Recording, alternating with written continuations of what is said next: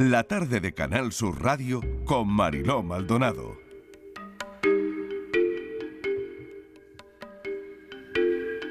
Cuatro y 25 de la tarde, vamos con la tarde en tu búsqueda. Como ya saben, cada miércoles nos ocupamos de los desaparecidos de este país. Con Patricia Torres. Patricia, bienvenida. Hola Marilo, ¿qué tal? Buenas tardes. Los huesos hallados en el Pozo de Manzanares son de Jesús González Borrajo, el empresario desaparecido en 2019. ¿Qué sabemos de este caso, Patri? Sí, pues eh, esos restos hallados este martes en ese pozo eh, en Ciudad Real corresponde a ese empresario Jesús María González, desaparecido en la localidad desde junio del año 2019 y así lo ha confirmado la subdelegada del Gobierno en Ciudad Real.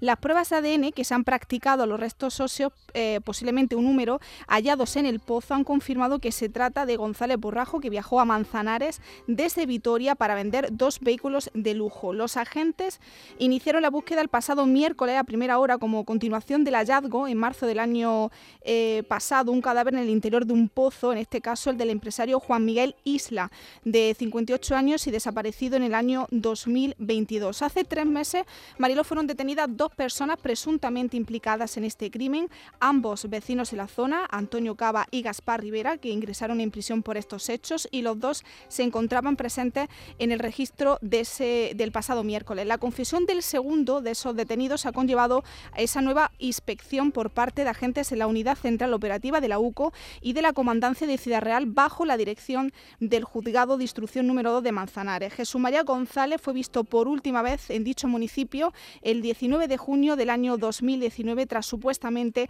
haber realizado una transacción comercial por la venta de un coche la que presuntamente me dio Antonio Cava. Antonio Cava, que es el principal sospechoso, se encuentra en este momento en prisión acusado de matar el verano pasado a otro empresario, a Juan Miguel Isla, presuntamente con la intención de quedarse con los 50.000 euros de la venta de una finca. En marzo, la Guardia Civil recuperó el cadáver en un pozo y detuvo también a ese otro vecino que acabó Mariló confesando su mm. participación en este crimen. Así que hemos resuelto otro caso, Mariló. Desde luego, caso resuelto y tremendo al mismo tiempo. Bueno, hoy abordamos en este espacio una desaparición de carácter vulnerable una persona joven de 33 años que lleva desaparecido desde el lunes en Dos Hermanas en Sevilla. ¿Qué sabemos de este caso? Pues Marilo, esta persona desaparece pues el pasado domingo en Dos Hermanas, eh, en el Hospital Nuestra Señora de Valme en Dos Hermanas. La ONG Equipo de Respuesta Inmediata en Catástrofes de Andalucía y SOS Desaparecidos eh, han pedido la colaboración ciudadana para encontrar a Miguel Ángel Santos Ortiz, desaparecido el 5 de junio. Tiene 33 años, pesa 80 kilos y mide unos 70, de pelo rubio oscuro rizado, con un moño recogido corto por los lados, eh, tiene barba poblada y ojos verdes. Miguel Ángel estaba ingresado en el hospital Nuestra Señora de Valme en Dos Hermanas y cuando su familia acudió a verle había desaparecido. En principio parece que, va vestido Mariló con, con pijama con el que estaba ingresado en este hospital. No lleva documentación, pero sí su teléfono móvil que está apagado. La familia de Miguel Ángel Ortiz está desesperada y pide, Mariló, la colaboración ciudadana y por eso están en el programa. Carlos es el hermano de Miguel Ángel. Carlos, bienvenido. ¿Cómo estáis? Bueno, la verdad que estamos un poquito mal. Hmm.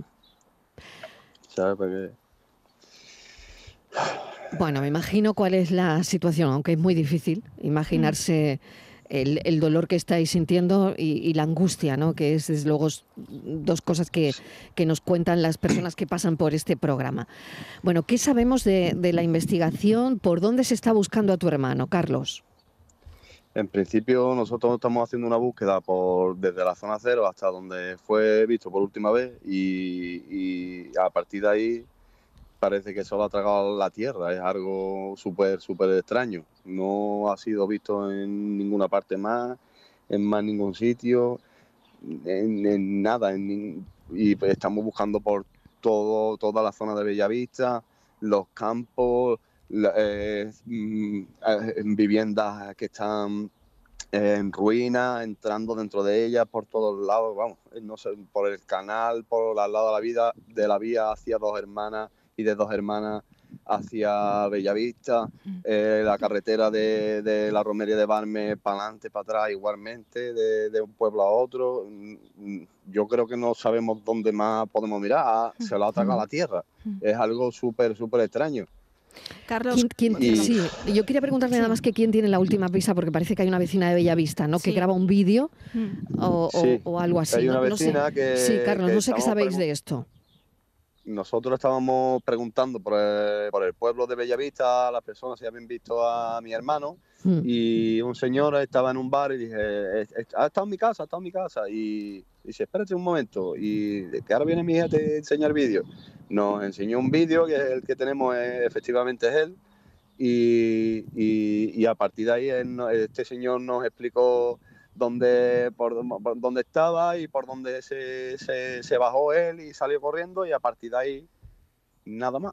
Sí, nada más. Él fue hasta el fondo, que está la, la vía del tren y la estación, pero ni, en- no, ni en Renfe ni ningún... Estamos estado preguntando, pero no, Mm. no nos dan tampoco opción de decir, pues mira, la, podemos ver las cámaras, ese tipo de cosas no, no, no nos dejan verlas ni nada de eso. Carlos, ¿cómo te enteras de la desaparición de, de tu hermano Miguel Ángel y cómo se encontraba anímicamente él?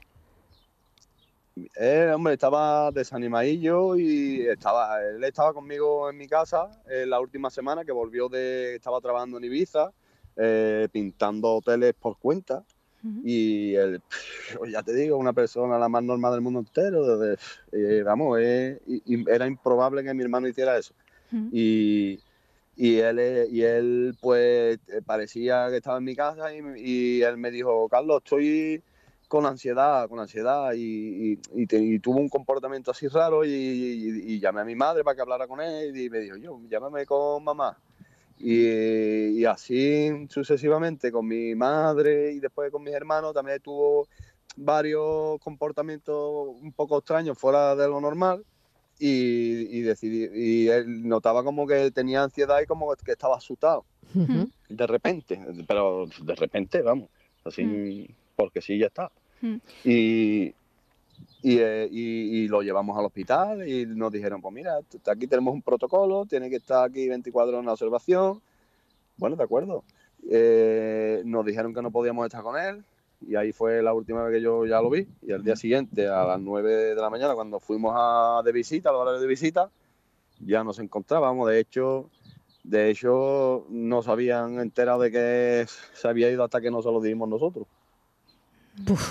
Y a partir de ese momento, claro, a partir, de, partir ese de ese momento, momento, pues- mm, empieza la búsqueda, ¿no? Sí, yo, nosotros empezamos directamente a buscar y seguidamente no- nos vimos con un poco después, eh, a esto de mediodía, a las 2, a las 3 por ahí, nos, encontramos a este vecino que nos dijo Mm. la situación, la última que sabemos de él. Y Carlos, nadie lo ve irse del hospital, no hay ningún ningún testigo, no hay, no lo sé. ¿Qué os ha dicho el hospital? Eh, el hospital, la verdad que es que, vamos, yo, el hospital, pues, que dice, no, eh, fui- digo, ve y pide a mi hermano, digo, acércate y pide el análisis de orina que se hizo a ver qué te dicen y tal.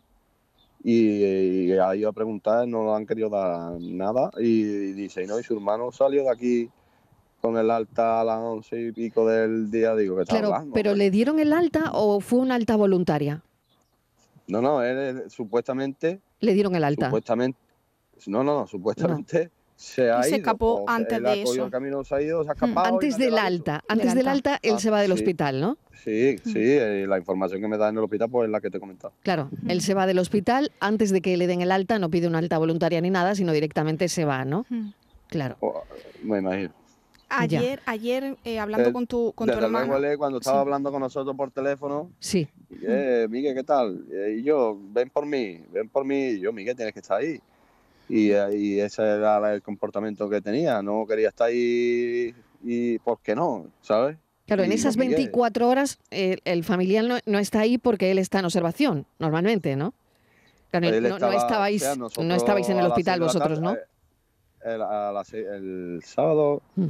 O sea, el sábado a las 6 de la Sí, tarde sí. lo dejamos porque tenía, cuando estuvimos en el hospital, tuvo allí una, una crisis Sí, y, y- y yo estaba allí controlándolo, Miguel Ángel, ya, vamos, me tenía súper preocupado. claro. Y, y estuve al lado de él hasta que, hasta que lo vi por última vez entrando en la En de observación. Exactamente. Cuando, eh, claro, cuando entra él en observación, imagino que después, antes del alta, se informa a los familiares, pero parece que esto no, no da tiempo porque él se va antes, ¿no? Claro, eh, Claro. o sea, eh, se- su- pasó la noche, supuestamente, según el guardia que, que le preguntamos por mi hermano, dice, pues si se ha ido creo que a, part- a- a las 7 de la mañana. Y nosotros pues ya con la indignación, oye, pero que se ha ido mi hermano y no nos llamáis ni nada.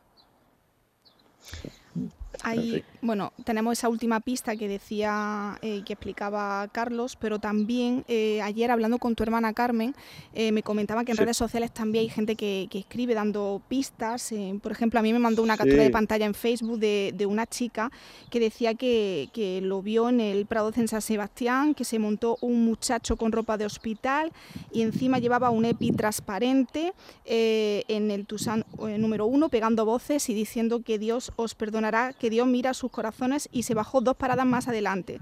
El chofe Sí, iba a llamar a la policía, no Carlos, pero al final alguien le pagó.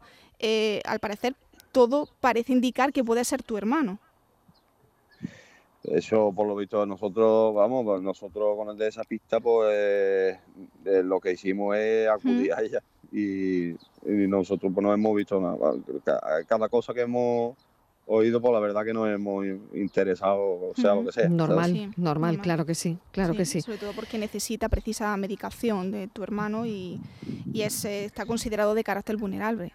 Totalmente. Y además eh, hubo ahí algo que, mm, Carlos, parece que le pasa a él, ¿no? Que mm, no, no termina de asimilar la, la muerte de, de tu padre. Mm. El- eh, tu Pu- padre fallece de un infarto, ¿no? Y parece que eso le afecta muchísimo a él. Y, y a partir de ahí, pues él, él sigue. Sí, está, ¿verdad? Sigue afectado esto, ¿no? Mm. y, y a lo mejor pues, él quizás, bueno, yo lo he pasado también muy malamente con lo de mi padre, claro, Claro. Tu padre muere de repente de un infarto eh, con él, Sí. con él, además. Con ¿no? él, estaba con él, estaba con él, estaban ayudándolo, echando la mano. Era, mi padre era una persona que, que no se podía estar quieta cuando debería haberlo estado. Y, a las 3 de la tarde ahí como dos burros, pues, pues sucedió el tema y, y la criatura pues a lo mejor está bastante afectada. Claro, no asimila esto, ¿no?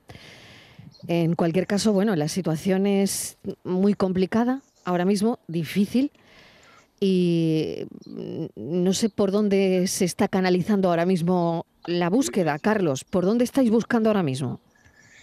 Nosotros estamos ahora mismo por la zona de, terrenos que están justo detrás de la vía del tren de Bellavista, por la estación. Y ahora mismo pues estamos preguntando hasta... eh, Es que vamos, nosotros hemos mirado desde dentro de contenedores hasta cualquier cosa, cualquier sitio, cualquier rincón, eh, por toda la zona esta.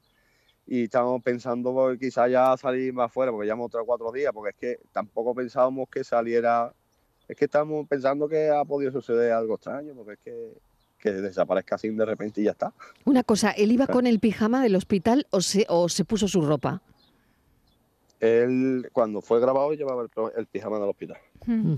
O sea, es que es muy raro porque cualquier persona que la vea así por la calle pues, puede avisar Claro. a, a emergencia y decir, Mm. oye, comunicar, oye, aquí hay una persona que... Claro, es muy extraño, ¿no? sea- es muy extraño que nos extraño. encontremos a alguien por la calle que lleve el pijama del hospital y no nos demos cuenta, ¿no? O no demos la voz de de alerta sí. a las fuerzas y cuerpos de seguridad del Estado, ¿no? Y esto podría eso- ocurrir. Con lo claro. sencillo que acercarnos y preguntar si esa y persona necesita la ayuda. Unos Exacto. cuantos de días Mm. sin parar de buscar. Dos días, si lo 48 vemos, horas, 48 horas hacia ahora mismo, Miguel Ángel. Eh, eh, Miguel Ángel, de- o sea, desde el domingo, desde el domingo, Domingo, a las 7 de la mañana. bueno, Casi- tres días. Casi tres días, casi Carlos. tres días Casi ya. tres días, Carlos, sí, sí, Mm, sí. mm. Muy bien. Eh, est- eh, Patricia, no sé si tienes alguna No, cuestión solamente más. recordar a la gente que si alguna persona ha podido ver a Miguel Ángel, pueden ponerse en contacto con SOT Desaparecidos en los teléfonos 649-952957 o al 617-126909, Marilo. Patricia, descripción. Pues, eh, a ver, Miguel Ángel, tengo aquí toda la, la información. Eh, Miguel Ángel aparece, eh, desaparece en el hospital Nuestra Señora de Valme en Dos Hermanas, eh, va vestido con, con pijama, ¿no, Carlos? ¿Y algún dato más que podamos aportar? Importante. va con pijama y él, él, verá, yo lo que observo de él en el vídeo y tal, que está desorientado y, y él está huyendo porque en el vídeo lo que le dice a la señora dice a la muchacha lo que le dice, ayúdame, o sea, le están diciendo que se vaya y dice, eh, ayúdame, al favor. Y le dice, no, te tienes que ir de aquí. Dice, vale, echarse usted para allá, yo me voy. Y él se fue, ¿sabes? Es que ya te digo. Claro, colaboración ciudadana en este caso. No sabemos si nos encontramos una persona así. ¿Qué le puede estar pasando? Entonces, lo mínimo es preguntar, ¿necesita ayuda? ¿Qué pasa? Llamar a la policía. En fin. Sí, eh, Marilo, más datos para la descripción de Miguel Ángel. Tiene 33 años, pesa 80 kilos, mide 1,70, de pelo rubio oscuro rizado largo, con un moño recogido y corto por los lados. Tiene barba poblada y ojos verdes. 33 años. Se busca a Miguel Ángel Ortiz, que desapareció el domingo. Zona, zona en la que estáis buscando. Eh, Carlos. zona de zona de Bellavista, por los campos y alrededores. Hay mucha hay muchas viviendas abandonadas y muchas casas abandonadas y, demás. Y lo que son los canales, por los canales, por alrededor de las vías y por todo, no, nada, ni rastro de nada. No. Dos hermanas, Sevilla. Mucha suerte, Carlos, y estaremos muy pendientes. Todo lo que podamos ayudar es poco. Gracias. Un saludo. gracias, Patria. Hasta ahora. A ti un beso.